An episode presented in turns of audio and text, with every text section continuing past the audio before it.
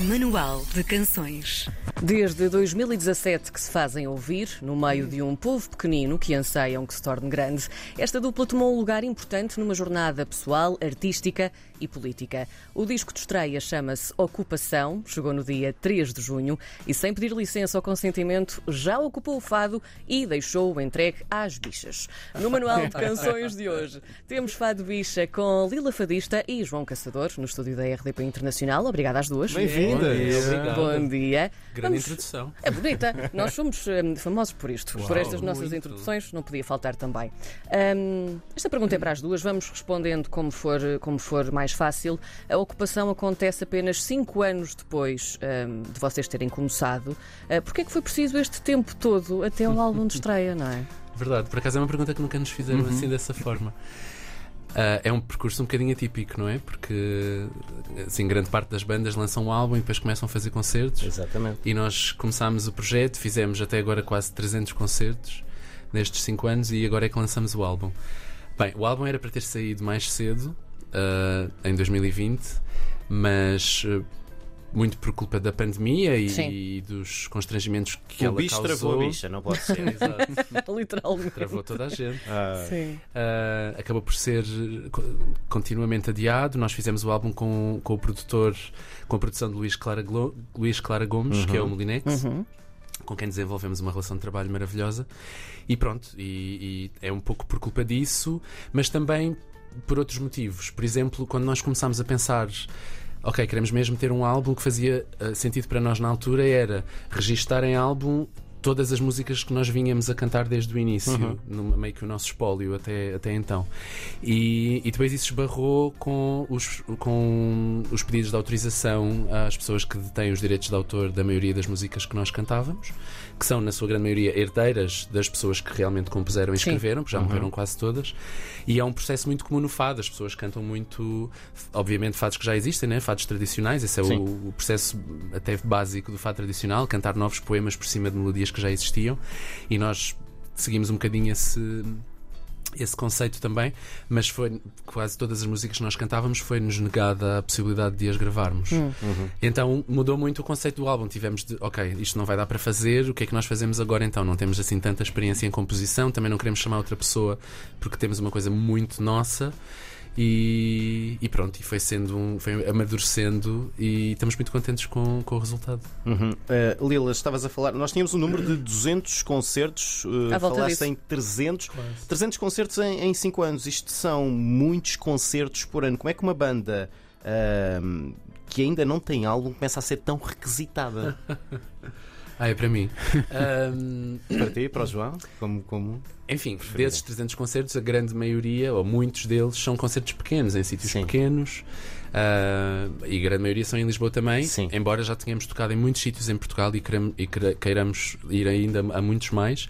E também já fomos ao estrangeiro, já tocámos no Brasil, em França, Uhum. ah, na Islândia, imagina. Na Islândia. Na Islândia. Maravilhoso. Ah, eu acho que isso se prende muito com a forma como as pessoas se ligam ao nosso projeto. Sim. Muitas se ligam desde o início, com uma excitação muito grande, porque reconhecem um lado de reclamação de um património Certo. Que pertence a todas as pessoas que crescem neste país, quer gostem ou não gostem de fado, e por outro de não aceitação de, de- de fazer concessões, de, de deixarmos partes de nós de lado para podermos caber no canon. E eu acho que muitas pessoas se sentem muito entusiasmadas por esse exercício, por essa premissa, e então ligam-se muito ao projeto e pronto, e temos sempre. Temos sempre gente a querer ver.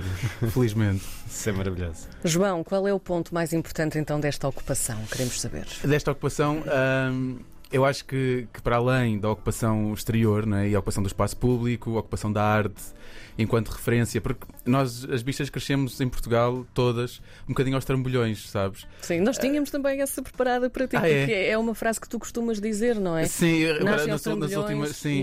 Porque eu tenho- Sim. temos pensado muito o que, é que, é- o que é que significa esta ocupação e, e não faz sentido pensarmos a ocupação no presente sem olharmos para o passado e sem Sim. olharmos para a nossa ancestralidade, que é feita totalmente de buracos e de vazios.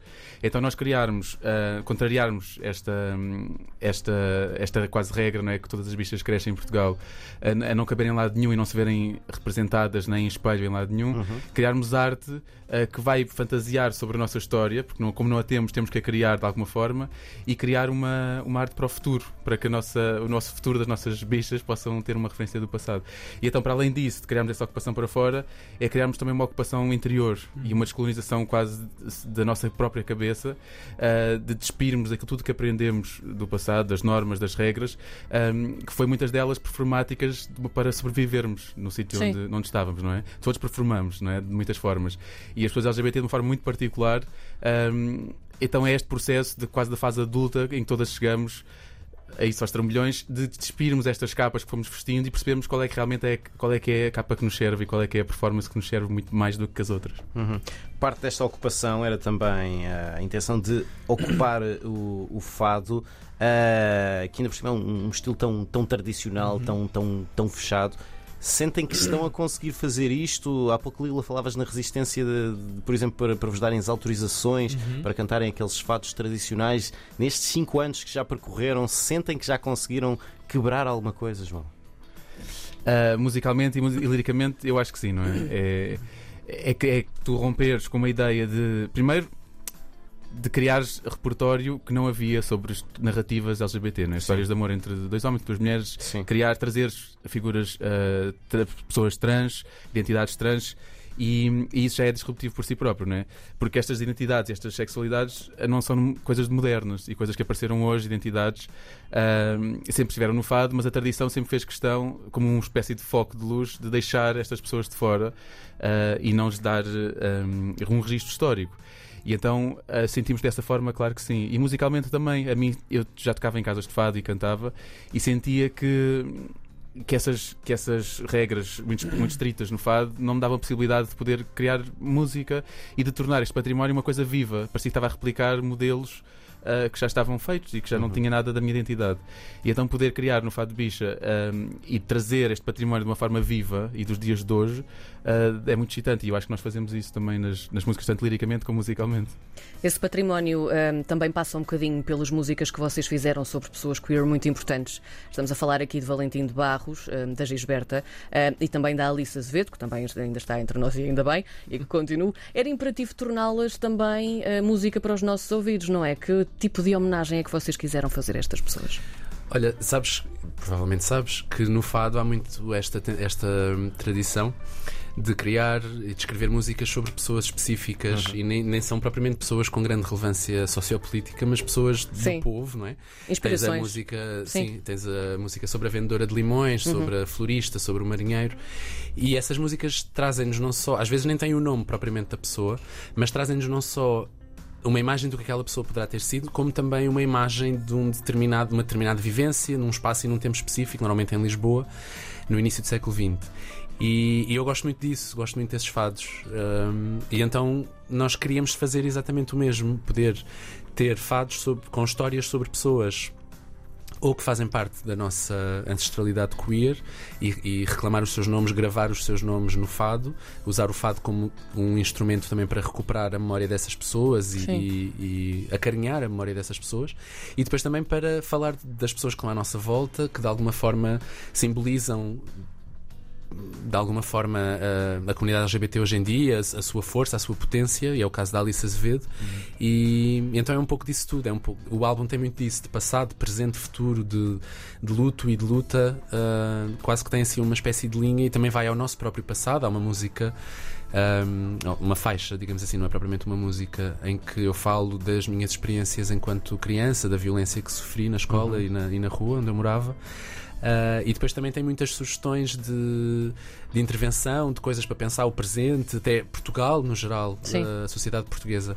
Então tem muito essa dinâmica do passado e do futuro, o que é que queremos levar e o que é que queremos mudar. No fundo é um bocado isso. A, a música que levaram ao Festival da Canção, O Povo Pequenino, eh, faz-nos um retrato do Portugal antigo, dos tempos da, da ditadura, com alguns problemas por resolver. A questão é que vários desses problemas estão por resolver. O que é que falta para o povo se tornar grandinho, finalmente? Hum, Essa música parte muito de uma frustração entre um, olhar, para o, olhar para o nosso passado, ver como uh, a ideia do 25 de Abril e da liberdade é tão central na nossa, no nosso entendimento do que é ser uma pessoa portuguesa e da cultura portuguesa, e depois ficar frustrada com uh, a minha percepção de que nós realmente coletivamente não entendemos e, e, aprofundamos o que significa realmente a liberdade. E, e ali, como o João dizia há bocado, essa noção de ocuparmos as nossas próprias, os nossos processos de descolonização mental, isso traz desconforto e traz desconforto necessariamente pensar a liberdade não como um conceito um, abstrato ou um conceito binário de ah, antes tínhamos a ditadura, agora temos a liberdade a partir de 25 de Abril. Não é assim que funciona. A liberdade é um conceito que, pode, que deve e pode ser aplicado muito praticamente em muitas situações para as quais nós não temos a grande maioria delas sensibilidade, porque não conjugamos todas as sensibilidades, e, e, que, se, e que, requer muito trabalho diário e, e, necessariamente desconforto. Então é um bocado essa frustração entre, ok, uma vez por ano descemos à avenida, andamos com cravos, gritamos fascismo nunca mais, mas realmente como é que nos colocamos nessa ideia de liberdade para nós e para as outras pessoas? Tipo a questão racial, por exemplo, nos últimos três anos o discurso público deteriorou-se muito em Portugal com a ascensão de um partido neofascista e, em, em especial, a questão racial tem, tem sofreu um, uma mudança incrível na forma como se fala dessa, dessa questão publicamente em Portugal. Basta abrir os jornais mais conceituados e ver comentários ah. de, de, comentários de artigo de, de, jornalistas brancos. E então é um bocado essa frustração entre, ah, ok, por um lado gritamos liberdade, mas depois por outro, como é que nós realmente pensamos essa liberdade? Sim. João, como é que foi então, também agora pegando um bocadinho ainda nesta onda do, do Festival da Canção, que tipo de reações é que vocês receberam? Porque uh, sim, não, não, não passaram, não ganharam, uh, certo, mas vocês ah, ganharam de outra forma. Um, como é que foi a reação? Como é que vocês explodiram também no meio do, do Festival da Canção? Para nós foi, foi um momento importante porque de repente tu tens uma visibilidade uh, a nível nacional, não é? E para mim era muito excitante a ideia de entrar na casa das pessoas pela televisão sem pedir licença. Uhum. Que era, as pessoas estão a ver televisão, estão a ver o festival da canção e de repente entram duas bichas, batem com dois pontapés na porta da televisão, entram pela casa, sentam-se no sofá e as pessoas têm que se confrontar e têm que, têm que criar algum tipo de sensação, boa ou má. E acho que houve de todas as, todas as sensações. Um, e a mim comove muito esse tipo de arte que, que, que desperta algum tipo de, de sensação, hum. boa ou má.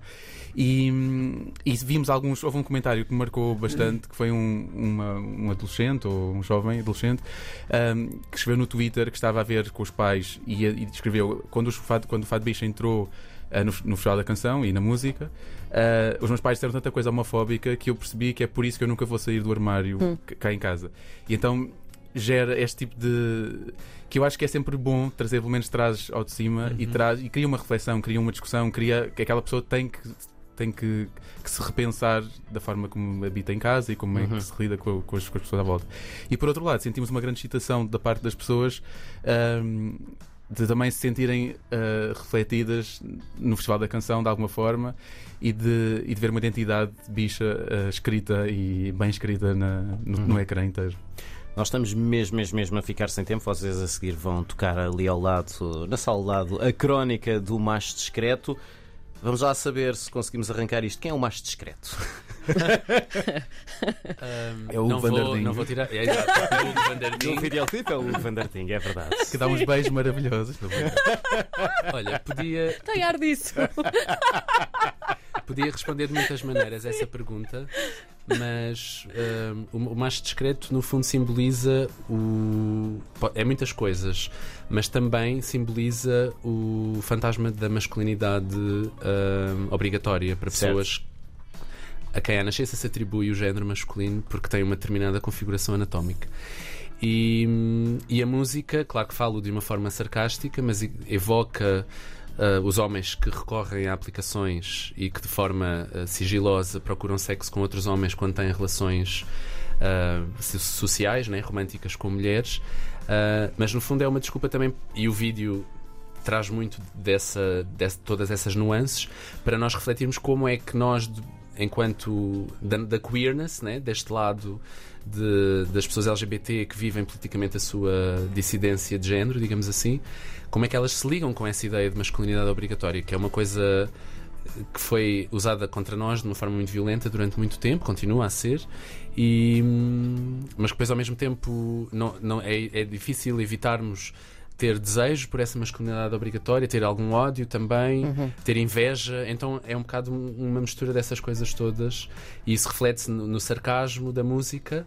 ahm, que sou eu que canto em primeira pessoa, né? embora não seja sobre mim, mas depois também no vídeo, que tem muito de, dessa, dessa relação muito nuanceada com, Sim. com muitas coisas diferentes. Muito bem, então eh, é o que vamos ouvir. Já daqui a pouco a crónica do macho discreto, Lila Fadista, João Caçador. Eh, Agradecemos-vos já Oh, por, nós por terem vindo aqui ao. Manual de um. Canções. E ainda vamos ouvir-vos a seguir. Boa. Portanto, até já. Até já. Até já. Até já. Exclusivo RDP Internacional.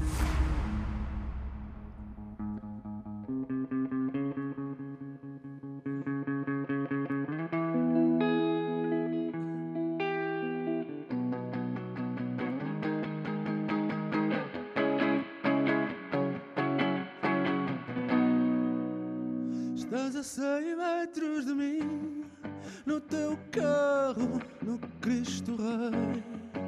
Não mando fotos assim, eu não sou gay. Só quero experimentar novos desejos, mas sem nos vermos, pouco dizermos e nada de beijos quem eu gosto da minha namorada. Vá lá, entendo, ela não pode saber de nada. Não mandas mais mensagens que eu vou apagar o grinder. De quem eu gosto é da minha namorada.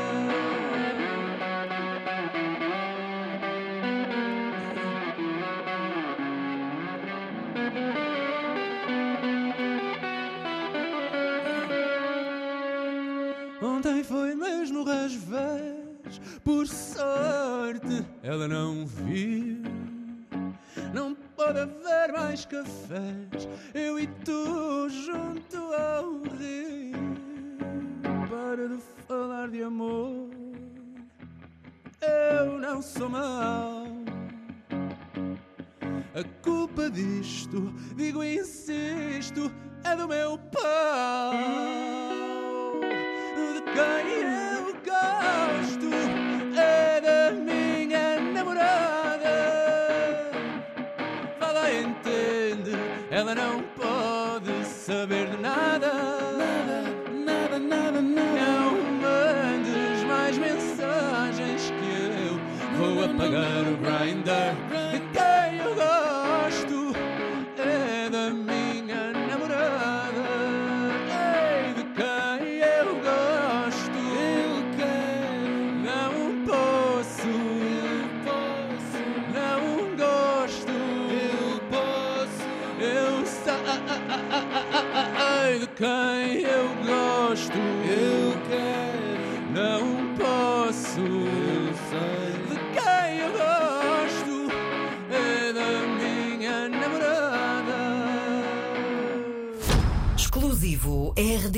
Internacional.